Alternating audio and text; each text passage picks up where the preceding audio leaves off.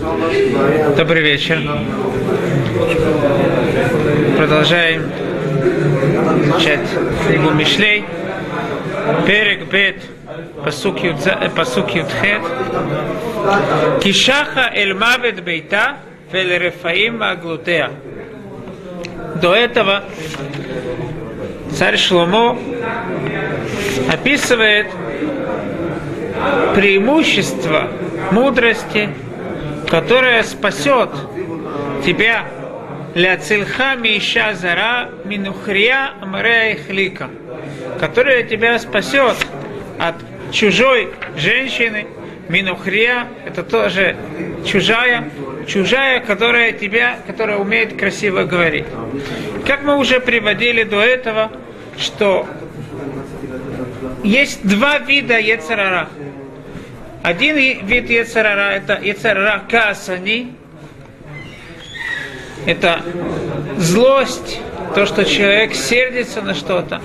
Второй вид Ецарара Тавани это любовь к наслаждению.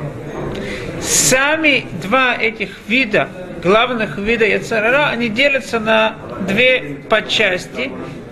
И вид, который называется Тава, стремление к наслаждениям, он делится на две основные части, которые называются сама Таава и Хемда.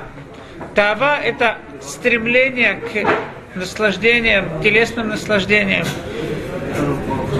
А Хемда – это стремление к приобретению. Человек хочет, чтобы у него какие-то красивые были и красивая посуда, красивый дом, машина красивая. Это все называется хемда. Как мы уже приводили, часть, которая называется хемда, это не совсем запрещено евреям. То есть мы видим в Торе, что есть Тура благословляет евреев, если евреи будут соблюдать заповеди, у вас будут красивые дома, будет много, э, много скота. Все это называется все это имущество, чтобы было много имущества, это неплохое, только надо всегда постоянно обращать внимание, что это не пришло по запрещенным дорогам. Потому что когда человек хочет себе увеличить свое имущество, очень часто ему он забывает о том, что, что его, что не его. Наш посук – это продолжение прежних псуки, который говорит так. Кишаха эль мавет бейта вель рефаим маглотеа. Это чужая женщина, ее дом, шаха, от слова лишхот, это э, от слова падать. Э, это то, что приведет вниз, то, что упадет. Эльмавет бейта приведет, ее дом приведет к смерти, Велерафаим коль маглутея. И все ее дороги, слово Магаль, Магаль это такая дорога, которая в конце концов приводит в, тот же, в то же место, и все ее дороги приведут Рефаим. Рефаим это называются мертвые Рефаим от слова Нирпе. Нирпе это халаш. Это тот, у кого нет уже сил. Те люди, которые умерли, у них нет сил. Они ничего не могут сделать.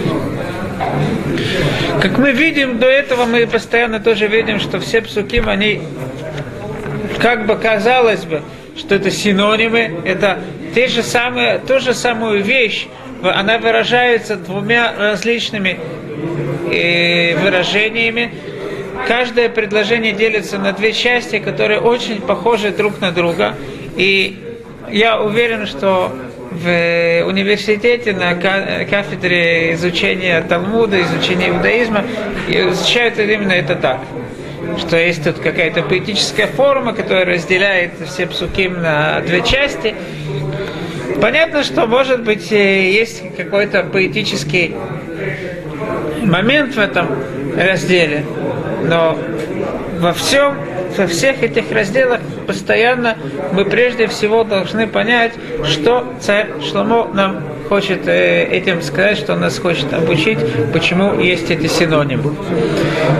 Я как-то, э, я слышал, что мой гиз рассказал, что он видел письмо, которое написал человек, который в свое время был один из э, таких так называемых просвещенцев, и они очень любили изучать именно Лашона Кодыш, любили изучать иврит и Танах, и они услышали, что есть такой Вилинский Гаон, который знает чудесно, кроме всего прочего, он знает чудесно и, самый язык, его грамматику и Танах.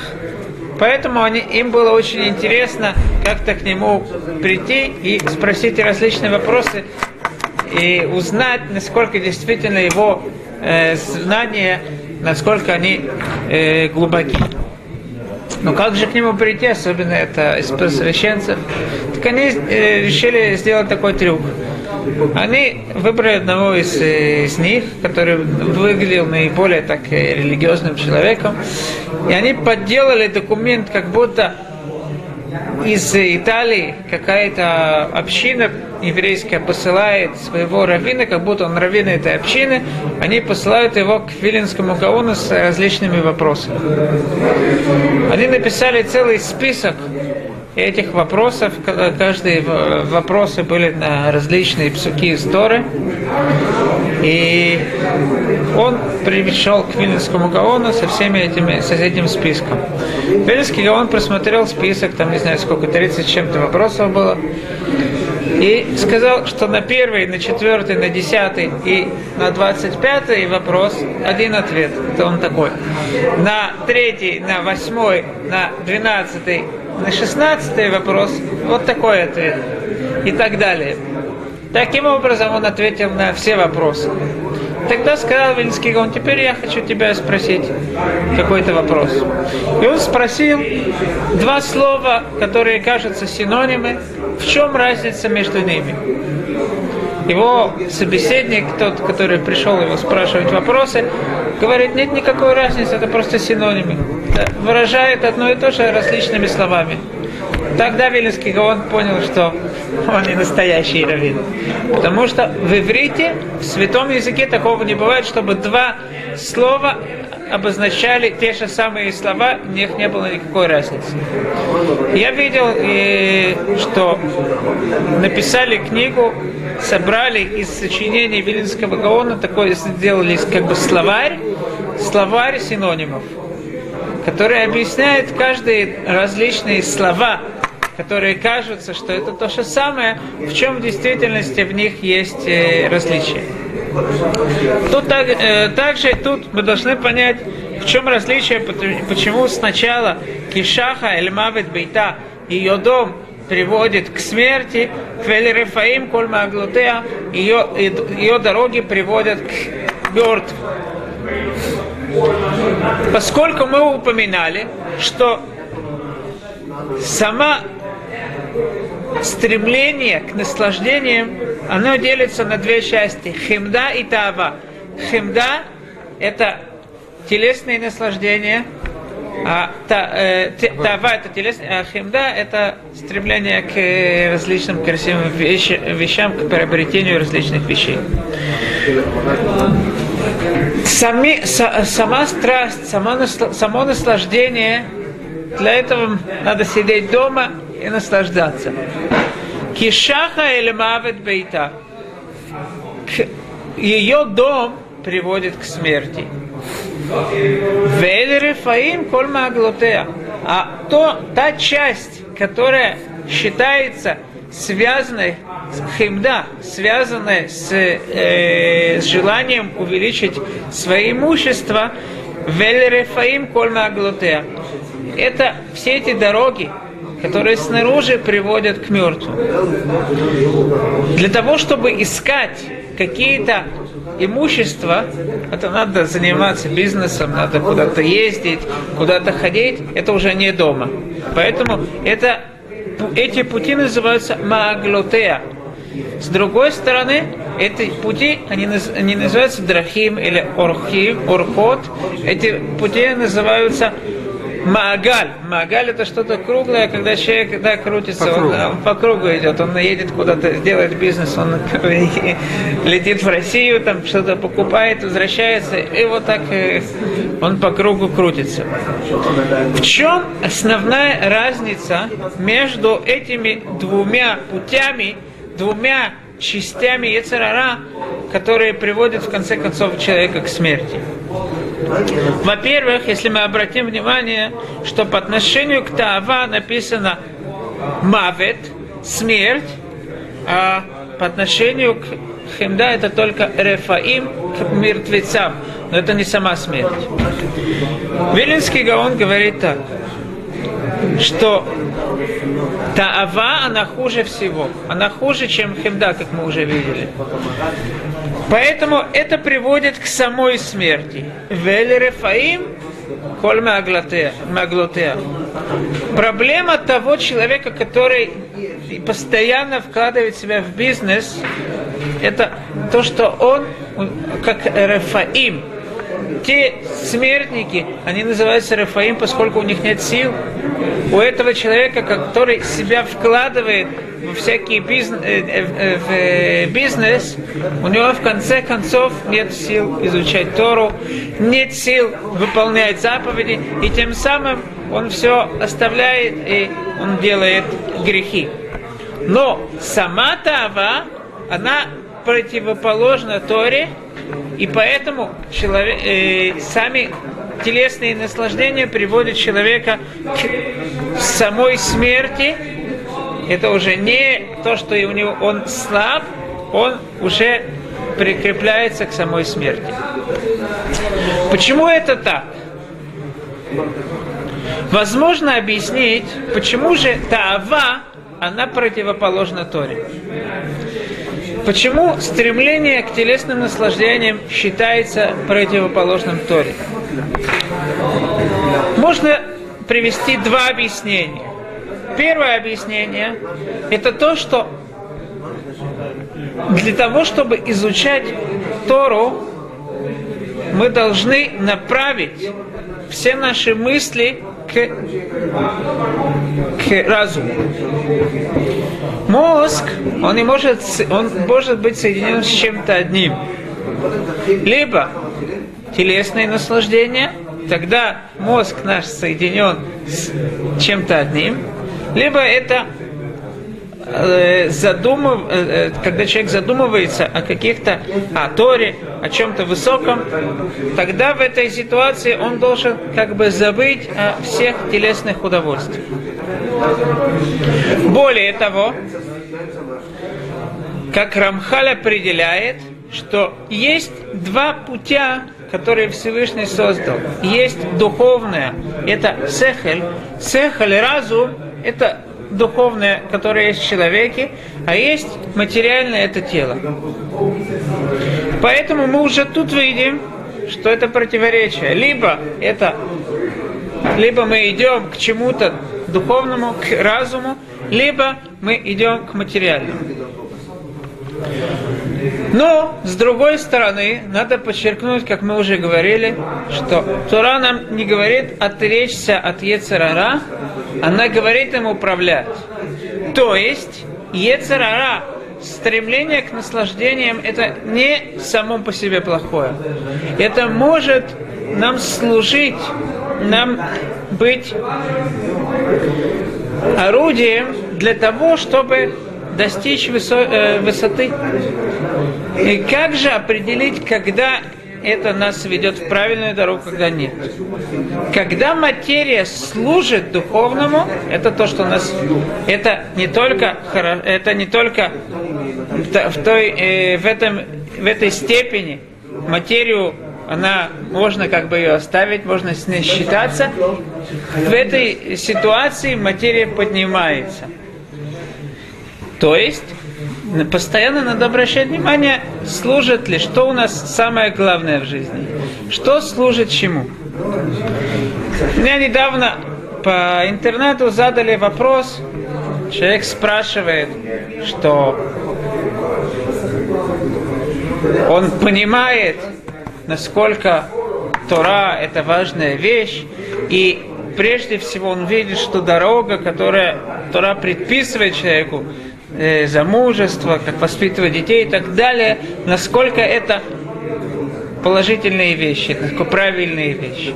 Но он не понимает, как современный человек может верить и стремиться э, принести жертвы, когда построится третий храм. Ведь жертвы для современного человека, это кажется что-то отсталым. Я ответил так, что прежде всего его проблема не, и проблема его понимания заключается уже в самом начале его письма. Когда он пишет, что он в Торе видит правильную дорогу для женитьбы, для правильной жизни, так не, это значит, что он неправильно видит Тору. Потому что Тора это прежде всего законы, которые Создатель мира нам, нам сказал. Понятно, что эти законы, они нас ведут по правильной дороге, но это совершенно не книга по психологии, а это те законы Всевышнего, Творца мира, которые нам сказал. И поэтому, даже если есть какие-то части в Торе, которые мы не поймем, мы должны это принять. И мы должны это выполнять, потому что есть Творец мира, который нам говорит, как себя вести. Но все-таки, для того, чтобы ближе было понятней, что такое корбанот, я ему решил объяснить это. Так что же такое корбанот? Рабхами Вложен объясняет, что жертвы это дава возможность, нам дана была возможность взять материю и сделать ее из, из нее духовной. Поэтому в определенном, в особенном месте, где мы отдаляемся от всего материального, у нас есть возможность, есть коани, которые в чистоте, в ритуальной, есть возможность при определенных чистых мыслях взять материального какого-то ягненка и поставить его на духовный огонь. Огонь это вообще символика и всего духовного, потому что при огне все материальное разлагается, и, и огонь раз, а, озаряет нам все, он приносит свет, и превратить это во что-то духовное, поднять это на другой уровень. Такая же возможность дана не только в самом храме, такая же возможность есть у нас, у каждого из нас. Наше тело, оно само может быть жертвой. Это жертвой будет тогда, когда наше тело будет подчиняться нашему разуму, а не наоборот. Может быть умный человек, это не значит, что у него, у него разум развит, но у него разум работает для тела. Это не значит, что он большой в разуме. Когда тело служит разуму, тогда это значит, что мы как бы приводим в жертву наше тело. Это наш жертвенник. Тем самым я хочу объяснить то, что сказано в книге Мелахим про э, женщину, которую звали Шунамит. Тут рассказывается о том, как э, Элиша, когда он был в э, городе по имени Шунем, Вышам Иша Гдула, там была большая женщина, что значит большая, мы объясним. Ватахазек более холахим. И она его стала убеждать, чтобы он у нее покушал. И по, э, после этого, каждый раз после того, как он приезжал в этот город, он ел у них. Ватомер Элиша, Гинена Ядати Кииша Илоким Кадошу. Вот я знаю, что он святой человек. Увер Алейну Тамид, он постоянно находится у нас. Давай сделаем ему какой-то э, этаж, посвятим только ему, и там поставим мета, кровать, шульхан, стол, кисе, э, стул, у минора и подсвечник. Вая БВО Элейну Ясур Шама. И когда он придет к нам, он постоянно будет там находиться. Зор объясняет тут много интересных вещей. Во-первых, Зор говорит, Иша Гдула, в чем она была большая женщина? Потому что женщина, она как Раби Йоси говорит в, в Масахе Тивамот, он всегда называл женщину, жену свою Лоиша, он, он называл ее мой дом. Дом и женщина, они очень связаны. Весь дом на женщине, на жене. И жене, женщине тяжелее всего принимать гостей. Когда эта женщина не просто согласилась, она хотела, чтобы гость к ней пришел, эта женщина называется большая женщина. Инена Аядати, вот я знаю, что он святой человек. Спрашивает Зоар, откуда она знает. И Зоар переводит то, что сказано, говорит Зоар, уже объяснили мудрецы, и это приводится в, в трактате Брахот, две вещи, что она, когда стелила ему кровать, простынку, она видела, что не было керри на простынке, а на столе она видела, что не было мухи, ни, ни, ни одной мухи не было. Но спрашивает Зоар, что есть многие люди, которые спят, а у них нет керри. И это еще не значит, что он Ишкадош, что он святой человек. Говорит Зоар, что она, как каждый человек, обычный человек, который спит, после того, как он спит, есть запах э, Невилопадали от его простынки, от его постели. А у него был запах, Ган Эден был запах рая. Дальше, это надо понять, что это, э, что Зор имеет в виду. Дальше нам надо понять. Зор спрашивает, почему она сказала, что мы поставим четыре предмета. Мита, шульхан, кисе, минура. Говорит Зор, потому что эти, эти четыре кровать, стол, стул и подсвечник это четыре вещи, которые, на которых стоит э, весь израильский народ. Тоже непонятно. Более того, Зор говорит так. Зор спрашивает, почему кровать самого первая написана. Ведь кровать, как пользуются, вначале сидят, кушают, потом засыпают. Почему же кровать самая первая написана? Говорит Зоар, что кровать, она наиболее э, лучшая вещь. Что Зоар имеет в виду? Я думаю, что возможно объяснить так. Поскольку мы знаем, что есть две возможности приносить жертвы. Есть жертвы, которые приносят в храме, а есть жертвы, как мудрецы говорят, шурханош адам, он называется Мизбех, это его жертвенник. Это еще одна возможность приносить жертву. Теперь посмотрим. Когда она видит, что Кадош, Кадош это муфраж, как Рамбан говорит, это человек, который отдален от всего материального, что она говорит? Давай ему поставим четыре вещи тут упомянуты. Если мы обратим внимание, в Бейт Мигдаше были четыре основные вещи. Это Мизбех, жертвенник, Шурхан лехема по ним, стол, стол этого хлеба. Было два жертвенника, но это жертвенник назывался.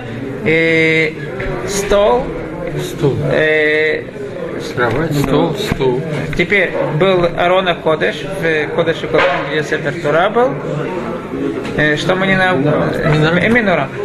Минура. Интересно, что тут есть Минура. Это единственное место, кроме в Торе, то, что насчет Бет Мигдаша, где написано Минура. Ну, я обычно привыкли лампочка, да? То есть у нее есть Минура и Шурхан уже есть.